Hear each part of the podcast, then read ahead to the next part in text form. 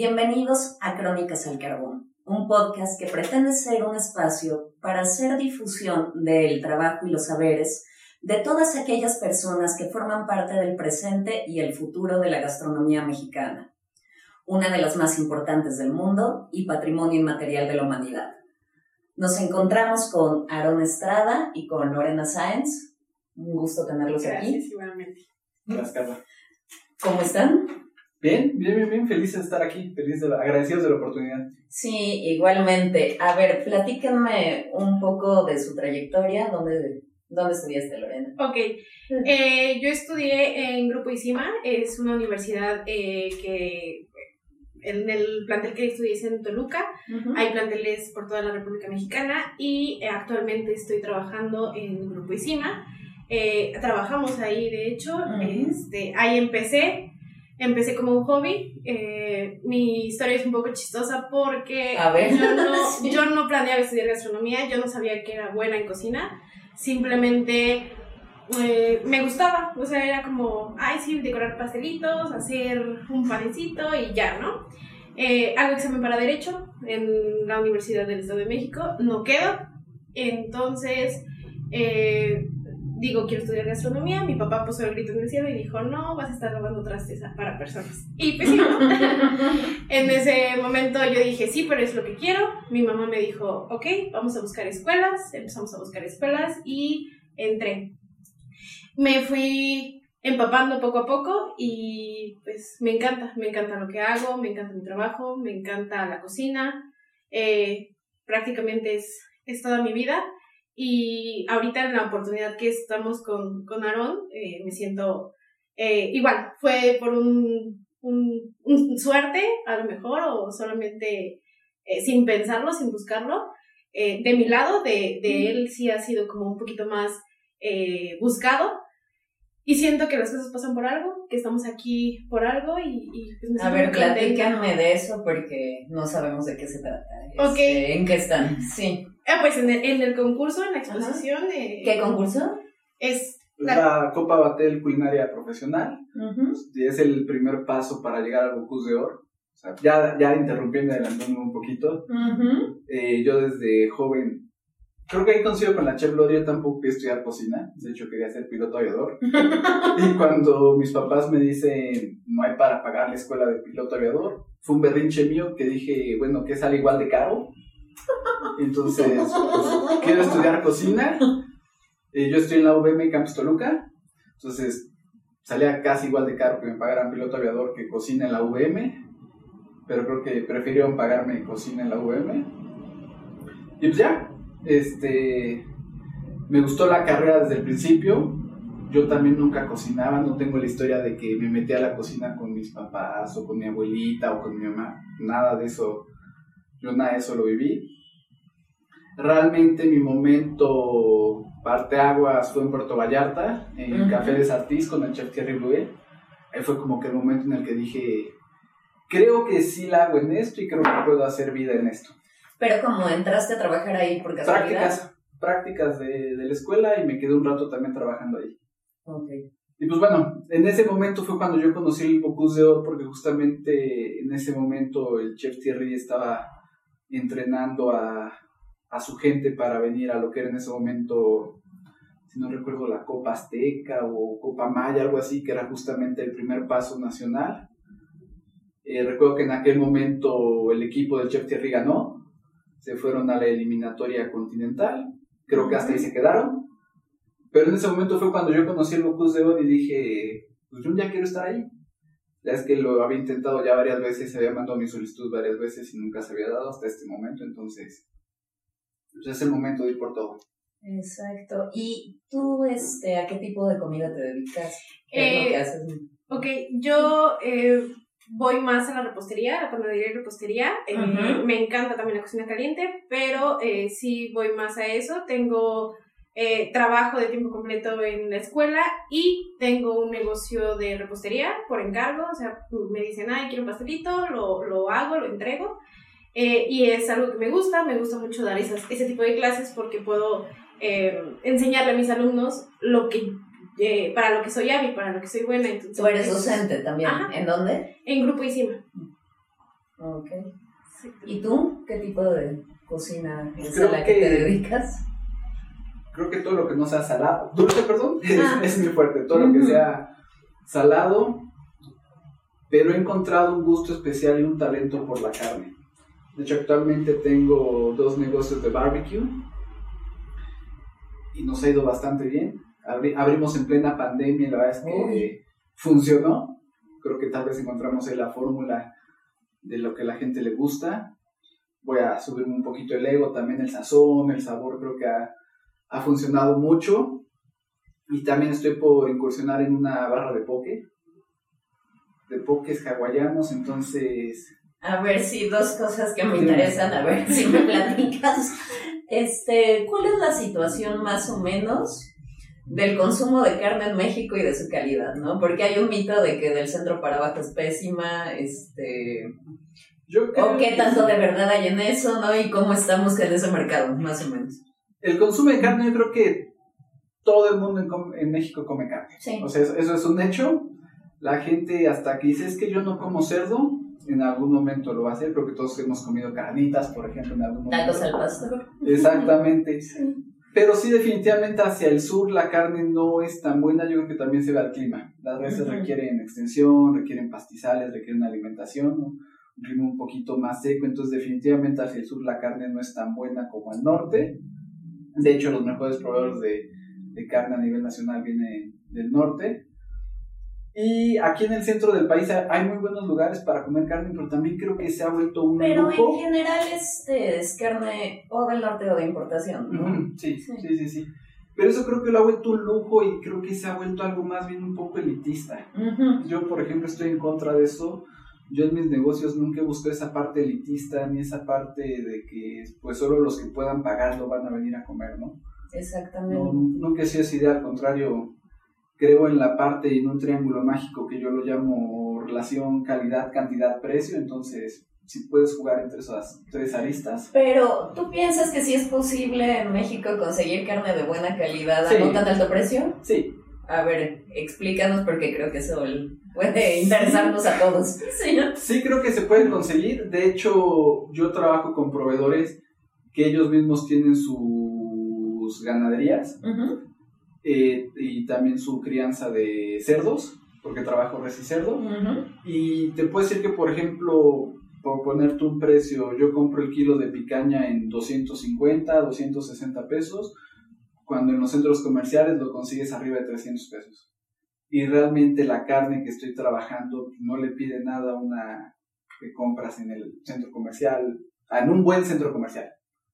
Entonces sí estoy convencido que se puede conseguir buena carne de proveedores que están también empezando a empujar y no siempre voltear a ver a los que ya están perfectamente posicionados y que te dan los precios que quieren y básicamente te dicen, pues si no me compras a mí, pues a ver quién te lo vende, ¿no? Sí, a ver, ¿y tu segundo negocio es de pokés hawaianos? Exactamente.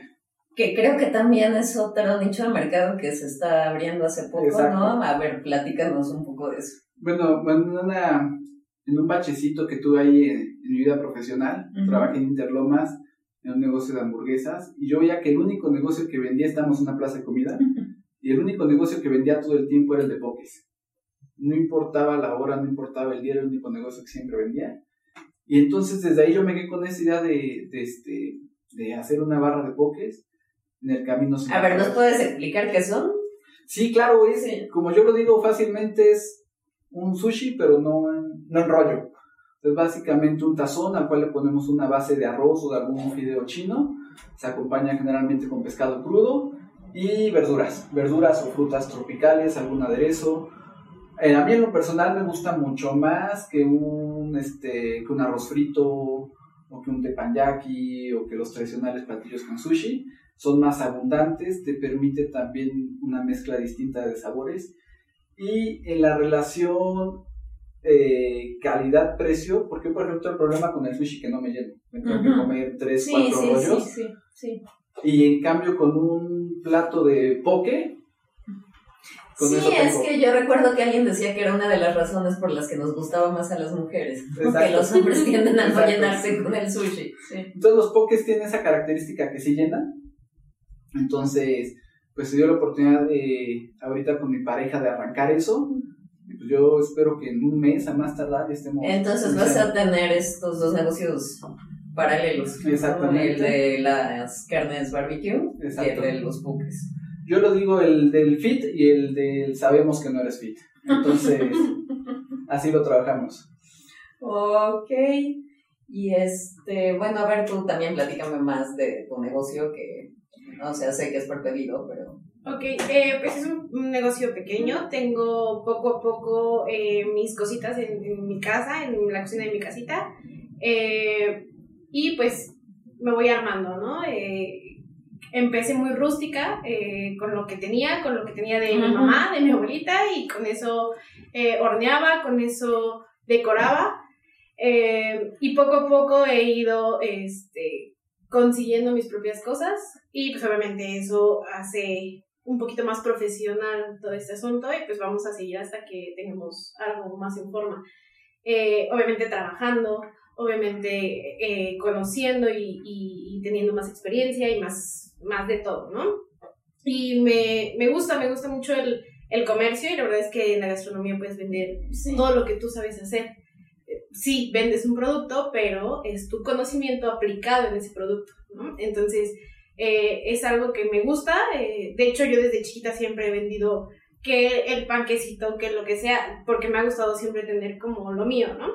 Entonces, eh, creo que esta carrera me encanta y, esta profesión me encanta porque justamente, como dice Aaron, en un bache o en un algo sale una idea y esa idea puede funcionar o no puede funcionar, pero hay muchísimas más ideas que puedes arrancar. ¿Y qué puedes- tipo de recetas son las que haces actualmente? Eh, básicamente son pasteles, es lo que más, más me piden. Eh, puedo vender cualquier tipo de postre, pero eso es lo, como lo que ¿Y qué me- tipo de pasteles? Tres leches, eh, chocolate, vainilla, sasher, este, chocoflan, para Navidad, para Año Nuevo, este, pues abro mi pedido, ¿no? De gelatinas, postres, ensaladas, eh, y pues se vende muy bien, la verdad es que la comida siempre es muy socorrida porque podemos no calzar, no comprarnos algo, no un lujo, no un teléfono, pero siempre vamos a comer, siempre vamos a festejar un cumpleaños. Y eso, justamente, un pastel, por eso me encantan los pasteles, porque un pastel en una fiesta, en un cumpleaños, es el momento en el que todos volteamos a ver al cumpleañero, ¿no? Y con eso queremos demostrar el cariño. Y más cuando, ejemplo, son pasteles temáticos para niños, eh, que los papás o los padrinos o quien sea lo piden con tanto amor de, ay, es que a mi hijo le gusta tal. Entonces, siento que comprar un pastel, pedir un pastel temático y que yo pueda eh, aportar esa felicidad a, ese momento, se me hace algo muy, muy especial. Y me gusta, me gusta compartir lo que yo sé con lo- los conocimientos que tengo a alguien y hacer feliz eh, a alguien, en este caso, pues a un chiquito o a una persona, a alguien. Eso me encanta. Sí, y bueno, a ver, ¿tú cómo eh, percibes el panorama en el ámbito gastronómico para las mujeres? Tú que estás tan Uy. jovencita. Uy, sí. Pues iniciando con lo jovencita, ¿no? Eh, muchas personas, eh, pues sí llegan a decir como de, ay, estás bien chiquita, ¿no? Incluso a demeritar los conocimientos que puedo llegar o no a tener, ¿no? Pero justamente mm, me considero que tengo eh, un área de oportunidad bastante grande, ya que todos los conocimientos que ha, o simplemente de verlo, lo recreo. Eh, estoy lo suficientemente joven para aguantar jornadas pesadas, estoy lo suficientemente hábil y joven para, pues sí, para el trabajo en cocina. Y considero que la experiencia pues se va ganando, aunque es muy pesado. Yo inicié, mi primer trabajo fue en una cocina de un restaurante, de un, de un hotel, y el ambiente de cocina es pesado. Sí, Es sí, pesado y yo tenía 20 años, 19, 20 años, y siempre tengo esa referencia como de en ese trabajo me hicieron fuerte, fuerte tanto en el aguantar físicamente una, una chamba, tanto eh, pues el ambiente entre personas, ¿no? Y, incluso llegas a una cocina donde no, no hay, eh, solo hay cocineros, no hay licenciados, no hay este, chefs, y es como de, ah, sí, tú casi casi no vales porque estás estudiando, ¿no? Los que sabemos son los que nos hacemos en cocina y los cocineros, o sea, que llevan años trabajando. Sin embargo, te, te puedo decir que esa, esa primera experiencia y ese primer contacto con las cocinas eh, fue difícil. Me acuerdo que yo llegaba a mi casa y quería llorar por cómo me trataban, pero eh, en mí dije, voy a demostrar que, que puedo. Y yo tengo 26 años, soy muy chica a comparación de, de muchos compañeros, de, del ámbito en el que me desenvuelvo y no me, yo no digo como de, ay, soy acá. Más bien me gusta demostrarlo con mi trabajo, me gusta demostrarlo eh, con mi sazón, eh, me gusta demostrar, en este caso a los alumnos, como hay poca diferencia de edades, este, llega a haber ese, ese como ego, no sé, de qué me puedes enseñar tú. Y hasta en la práctica, con mis eh, conocimientos, con mis platillos, con mis eh, postres, es como me gusta demostrarle a la gente. Y claro, el, el ámbito es un poquito difícil para las mujeres porque justamente, ¿no? Dicen como de, ay, tú no vas a aguantar, o ay, tú esto, ay, tú qué vas a saber. Sí. Pero justamente voy a lo mismo, demostrando que lo sabes hacer, es como empiezas a callar bocas y a demostrar y a que te respeten. Entonces eso para mí es, es me, me siento muy feliz el que pues estemos en este, en este punto. El lunes tuvimos una plática a lo mejor y ni la tomamos en cuenta. Fue nuestra última nuestra última práctica de, de Aaron y, mía para eh, un concurso. Y le dije, eh, nadie confía en mí o algo así, te dije, ¿no? Y me dijo, yo confío en ti, por eso estamos aquí. Y yo, sí, exactamente. Y me siento orgullosa, ¿no? O sea, orgullosa por lo que he logrado y lo que, eh, a dónde he llegado en tan poco tiempo y con tan poca edad. Sí, y bueno, ahora en este, que están en estos concursos importantes y demás, ¿Cómo ven ustedes como chefs jóvenes la importancia de la cocina mexicana en el panorama internacional y el rumbo que ha tomado de unos años hacia acá, ¿no? las vanguardias? Mira, yo te podría decir, respondiendo a tu pregunta, pero desviándome un poquito, creo que la cocina mexicana se ha perdido un poquito en el camino. Y mucho de eso creo que le toca a las escuelas. Eh, los, los alumnos ahorita, muchos se me es, voy a estudiar cocina porque mis papás quieren que tenga un papel. Yo no sé qué hacer con mi vida y pues mi mamá cocina, mi papá de repente hace carnes asadas, mi primo puso un negocio, entonces yo voy a poner, yo voy a estudiar cocina. Y en ese proceso el alumno dice, pues a mí me quedan bien buenas las enchiladas, ya estoy del otro lado. Y si le sumamos las redes sociales en las que dicen que estudia cocina, pues hace examen de pozole, y entonces el alumno dice, pues yo ya, sé pozole, yo ya sé hacer pozole, estoy del otro lado. Cuando nuestra cocina es mucho más que eso, ¿no? O sea, hay que entender desde el principio, por ejemplo, que nos dicen que un mole es un platillo prehispánico, cuando no, un mole no es un platillo prehispánico. Un mole es un platillo de la época de la colonia, que tiene reminiscencias prehispánicas, pero al alumno no le importa saber todo eso. A los jóvenes ahorita no les interesa saber eso, les interesa saber hacer un mole que sepa rico. Si saben la historia, si saben el contexto, si saben el porqué, si saben cuál es la historia, a ellos no les interesa. Entonces creo que eso está haciendo que nuestra cocina se pierda.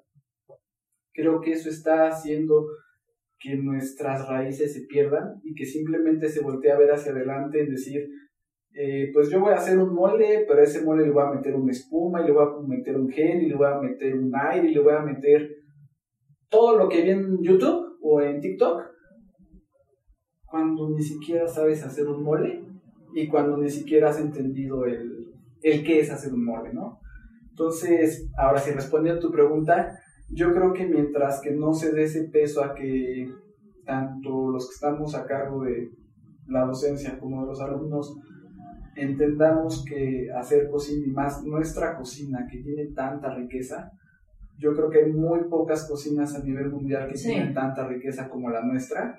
Tal vez todo el mundo dice cocina francesa, sí, la cocina francesa tendrá muchas técnicas y tendrá mucha clase y tendrá mucho lujo, pero la cocina francesa no estaba asociada con que si llovió es porque le bailamos a tal deidad y entonces llovió, y entonces vamos a hacer un banquete en honor a que llovió y vamos a agradecer por la siguiente lluvia. sí, a este tipo de ritualidades ¿no? ancestrales de la cocina mexicana. Exacto, y creo que eso es lo que vale la pena de nuestra cocina y eso es lo que se debe de reflejar en un plato, no solo que sepa rico o que no sepa rico. Sí, es mucho más diversa que la francesa, quizás este el contraste más sensato sería tal vez la china. ¿no? Claro, exactamente. Entonces, sí, definitivamente creo que, creo que nuestra cocina está en un bachecito. Creo que hay gente que está haciendo cosas muy buenas. A veces también voltea a ver a los top chefs, a los que están en la lista de los 50 mejores, los que rankean y demás. Y creo que algunos están haciendo cosas muy buenas, creo que otros no. Creo que los que están haciendo cosas muy buenas lo están haciendo desde el campo, trabajar con el productor, con el agricultor, con el ganadero, Creo que esos son los que están entendiendo por dónde va el sentido y los que simplemente se preocupan por hacer un plato bonito, creo que no han entendido de qué se trata nuestra cocina realmente. Oh, qué lindo. A ver, y lo mismo, la panadería mexicana tiene también mucha tradición y es muy rica. Y sin embargo hay la percepción de que está como a menor nivel de la panadería y de la pastelería y de la repostería europea, ¿no? ¿Tú qué opinas y cómo lo ves? Eh, pues sí, te podría decir que a mí me encanta la panadería mexicana. De hecho, eh, uno de los chefs donde aprendí más de, panadería era el panadero del pueblo. Este, sí, sí, sí. sí eh, de hecho, fue mi instructor y todo le quedaba bien, ¿no? Eh, también tengo contacto con otro panadero igual de, de, ahí, de la misma escuela, de la misma este, institución, y son muy buenos, pero son panaderos que es el conocimiento heredado de papá, de mamá, de abuelitos. Eh, y la verdad es que eso es, tienen sus trucos, sus mañas, sus cantidades y la mano, obviamente tiene que ver mucho eh, la mano. Sin embargo, la, la, panadería y la repostería francesa y todo este refinamiento y todos eh, estos temas un poquito más estudiados, pues obviamente también son muy importantes. Eh, no es lo mismo hacer una concha que un croissant, ¿no? Entonces, eh, cada una tiene su magia, tiene su, su tema, tiene su, su grado de dificultad pero ambas son totalmente válidas. Y a mí la verdad es que me encantan ambas cosas. Si, es, si es comer, creo que le entro parejo. Pero sí. pero sí, sí son dos mundos totalmente diferentes, los cuales los dos son válidos y los dos tienen muchísimo, muchísima técnica, muchísima historia y, y pues está súper genial que los alumnos puedan aprender de todo. Y me imagino que tú este, elaborando también encuentras cómo hacer a veces converger estas técnicas, ¿no? Sí. Incluso aquí te voy a contar algo. Eh, me preguntaste de la repostería, de ambas cosas, ¿no? Eh, mi abuelita y mi mamá siempre han hecho sus panes caseros y con las técnicas que aprendí en la escuela y que sigo aprendiendo, digo como, ah, pues mira, mi receta es esta, un poquito de aquí, un poquito de aquí y esta es mi receta y me salen y me gustan y la gente, eh, a la gente le gusta y no es ni tan casero ni tan profesional. Entonces, siento que es el toque. Sí. Y bueno, este, a ver, platíquenme cuáles planes a futuro, cuáles son los sueños. Además de ganar el concurso. O sea, si, me dices ahorita a muy corto plazo. Sí. O a muy largo. No, sí. A muy corto plazo, este, pues eh, claro que ganar eh, la competencia mañana estar en el Bocus de Oro, creo que sería eh, sobre esta misma línea ahorita de, la competencia, estar en el Bocus de Oro. Eh, personalmente, y franquiciar la, el, el, negocio de pokés. Ese es el negocio. El, el, barbecue ya va mucho más encaminado. También tengo la idea de. También volverlo franquicia. Exactamente. Franquicia o cadena, aún no me decido, pero estoy en prácticas con mis socios en eso. Sí te puedo decir que me veo en la restaurantería, más no en la cocina. Debo admitir que a veces ya me canso de la cocina. Oye, a ver, eso sí, eso está interesante. ¿Por qué? Porque la cocina es muy matada, es muy exigente. O sea, yo creo que es como el fútbol o cualquier deporte, es hasta cierta edad y después, si la supiste hacer y te encuentras cómo jubilarte, adelante, ¿no? Si no, la verdad es que por lo menos yo no me veo a mis 40 años todavía en una cocina picando cebolla, ¿no? Aunque sea el chef, no me va haciendo la de de eso, entonces definitivamente sí quiero estar en el mundo de la gastronomía, pero no en la cocina. Pero no en la No en la cocina. operación de la cocina. Sí, sí, sí. Entonces, eso- esos son los planes. ¿Y tú? Pues mira, yo ahorita estoy, eh, te digo, en la escuela de tiempo completo. Eh, acabo de iniciar una maestría en formación docente y también siento que eh, a lo mejor era como algo, una espinita que tenía el, el enseñar. Eh, no sabía cómo y no sabía por dónde, simplemente las cosas se fueron dando y creo que las cosas más importantes de mi vida se han ido dando sin buscarlas. Eh, y pues igual la maestría llegó sin buscarlas, simplemente fue como de, es momento, creo que puedo, este, vamos. Entonces, eh, te diría que yo me veo en unos años, obviamente en dos años terminando la maestría, eh, obviamente con mi negocio un poco más en forma y eh, pues siendo feliz sobre todo, ¿no? Haciendo lo que Sí, esté haciendo, mira, sí, no, qué bonito. haciendo sí. lo que esté haciendo, siendo feliz. Que obviamente amo la gastronomía, amo los pasteles, amo la cocina. Supongo que en eso voy a estar, pero siempre estando mi integridad ante todo, ¿no? Mi felicidad y, y mi bienestar ante todo. Qué bueno. Pues muchísimas felicidades, mucha Gracias. suerte en el concurso. Ojalá les vaya muy bien. Gracias. Muchas gracias por acompañarnos y por estar aquí. Gracias. Muchas gracias por habernos acompañado en este episodio. Hasta la próxima.